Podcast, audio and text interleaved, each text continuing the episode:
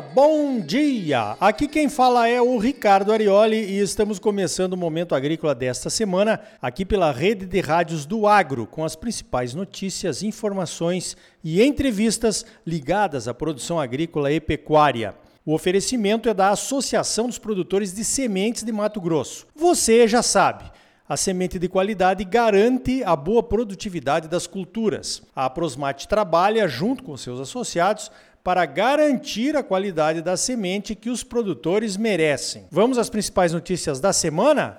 Então veja esta. Certamente as notícias mais impactantes para o agro nesta semana foram duas. A primeira notícia foi o anúncio pela presidente da FUNAI, a indígena Joênia Wapichana, de um estudo antropológico que pretende dar início ao processo de demarcação de mais uma reserva indígena com área total de 362 mil hectares. A terra indígena Capot Ninoré seria demarcada nos municípios matogrossenses de Vila Rica e Santa Cruz do Xingu e no município de São Félix do Xingu, no Pará, que perderiam áreas significativas de seus territórios. Segundo o portal Globo News, a aldeia dos indígenas Capot Ninoré possui 60 habitantes. Parece brincadeira, mas é muito sério. O estudo é o primeiro passo para o início de uma demarcação que termina com a retirada dos produtores da área demarcada sem nenhuma indenização pelas terras, mesmo que a escritura seja válida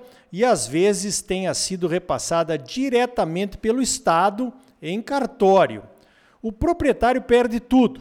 É a chamada desintrusão, bem diferente da desapropriação. São 201 propriedades na área da nova reserva. Em breve, mesmo ainda sendo um estudo, essas propriedades vão entrar para um mapa de propriedades que invadiram, veja só, uma reserva indígena. É uma espécie de lista negra.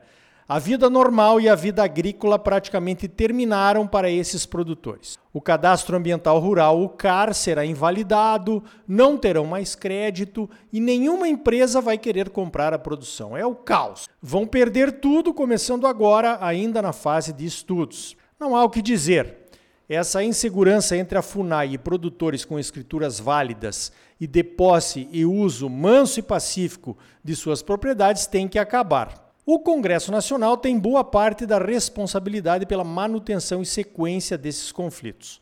Há décadas tramitam projetos de lei que poderiam resolver isso em benefício de toda a sociedade, incluindo os indígenas. Nossos congressistas vivem fazendo discursos lindos, maravilhosos, comoventes até, condenando os conflitos e as demarcações, mas não votam. Devem ter medo das repercussões internacionais. Então segue o baile. E parece que o baile vai animar ainda mais. Neste ano, o presidente Luiz Inácio já assinou a demarcação de seis áreas indígenas nos estados do Acre, do Amazonas, do Ceará, Alagoas, do Rio Grande do Sul e de Goiás. A ministra dos Povos Indígenas, a também indígena Sônia Guajajara, promete mais 32 desintrusões de produtores de supostas reservas indígenas até o final do ano as entidades de produtores, FAMATO, Acrimate, a ProSoja, os governos dos estados de Mato Grosso e do Pará, os prefeitos e, é claro, os produtores atingidos já se mobilizaram e começaram as reuniões de indignação e notas de repúdio. Um lembrete: nunca antes na história deste país um estudo antropológico deixou de prosseguir em seu caminho burocrático para tornar-se uma reserva indígena demarcada nem com CPI da FUNAI e do INCRA, nem com nada. Você acredita que agora, nesse governo, com duas mulheres indígenas tomando conta da FUNAI e de um Ministério dos Povos Indígenas especialmente criado, isso vai acontecer? Bom, tem gente que acredita que o Elvis não morreu, o John Kennedy também não, o Beatle Paul McCartney é, na verdade, um sósia, o Papai Noel vem no Natal e o Coelhinho vem na Páscoa. Preparem suas notas de repúdio.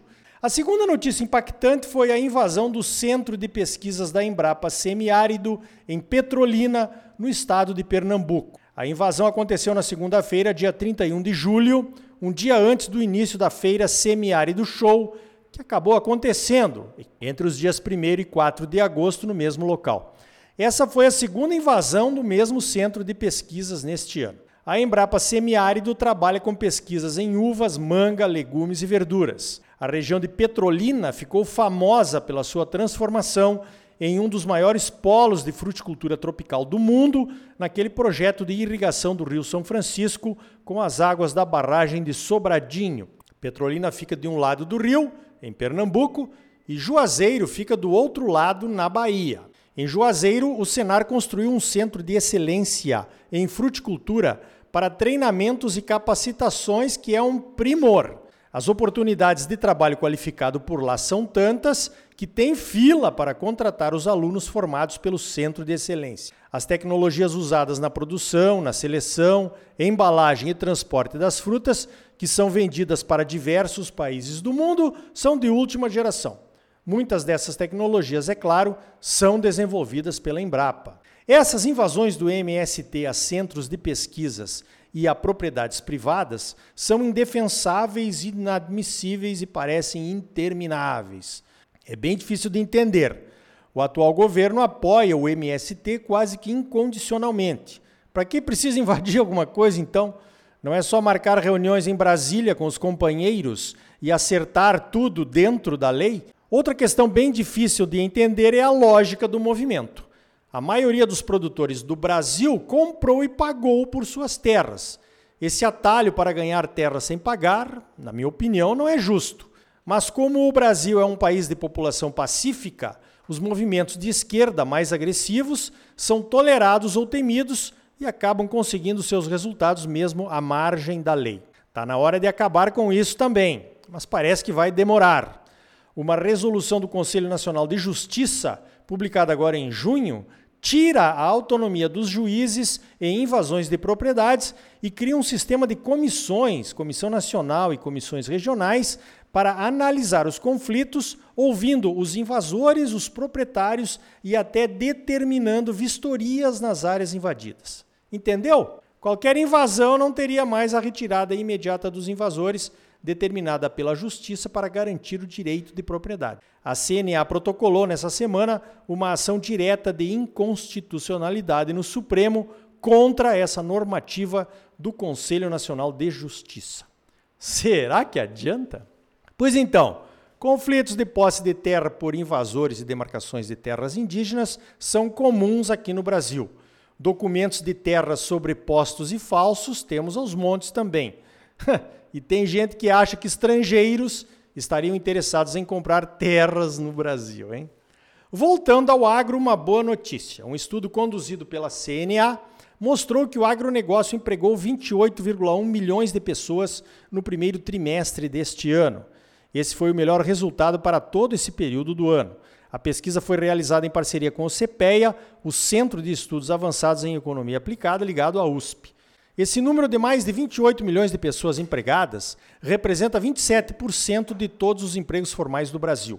O agronegócio representa toda a cadeia, da produção ao consumidor, passando pela indústria. A pesquisa também considerou os produtores que produzem apenas para consumo próprio, chamado de autoconsumo. O aumento da renda do trabalhador rural foi 5,9% maior do que a média brasileira. Trabalhadores ligados ao agro ganham melhor, não esqueça que os melhores salários estão nas tarefas que exigem qualificação. E aí entra o Senar e seus cursos e treinamentos gratuitos. Veja esta. A Associação dos Produtores de Sementes de Mato Grosso, a Aprosmate, recebeu nesta semana a visita da co-irmã APASUL, a Associação dos Produtores de Sementes do Rio Grande do Sul. A APASUL, com sede em Passo Fundo, foi fundada em 1968, há 55 anos e foi uma das associações pioneiras na discussão e na adoção das regras de qualidade das sementes de soja, milho e trigo no Brasil. Eu fiz estágio na APASU no final dos anos 70, durante as minhas férias do curso de agronomia. O responsável técnico e CEO da APASUL no início da associação e durante várias décadas foi o meu primo, o agrônomo Dr. Eduardo Loureiro da Silva, a quem eu homenageio aqui no Momento Agrícola como uma das maiores autoridades em sementes do Brasil. Um abraço, Dudu, que agora curte a sua merecida aposentadoria. Mas ainda dá seus pitacos no laboratório de sementes Unilab, tocado hoje pelo meu primo Cadu, que também é agrônomo. Essa integração entre as associações de produtores de sementes é muito importante. O objetivo é a troca de experiências para oferecer sementes de qualidade para os produtores. Esse assunto de uma cadeia de produção de sementes legalizada e de qualidade é fundamental para a evolução de qualquer cadeia de produção. Sem um padrão de qualidade de sementes e uma legislação forte que combata a pirataria, o Brasil não teria chegado aonde chegou, reconhecido como um dos principais fornecedores mundiais de soja e milho, por exemplo. Precisamos evoluir com a produção de sementes legais e de qualidade em outras cadeias de produção se quisermos conquistar outros mercados. Nos feijões e pulses, por exemplo, e nas pastagens, enquanto não tivermos um sistema de produção de sementes de qualidade, onde os produtores reconheçam o valor dessa qualidade e os produtores dessa semente, os desenvolvedores da genética, sejam devidamente remunerados, não vamos evoluir. Plantar semente de qualidade é bem diferente de plantar grãos de origem desconhecida. Evidentemente que esses conceitos algumas vezes se confundem com o direito de salvar sementes, um direito inalienável do produtor brasileiro. Salvar sementes para o plantio na própria área de produção é permitido por lei. Vender ou trocar essa semente salva com o vizinho pode parecer um ato sem nenhuma maldade ou importância, mas é pirataria. Não pode. Simples assim. Aliás, o grão transformado em semente sem qualidade é um risco enorme para o sistema de produção.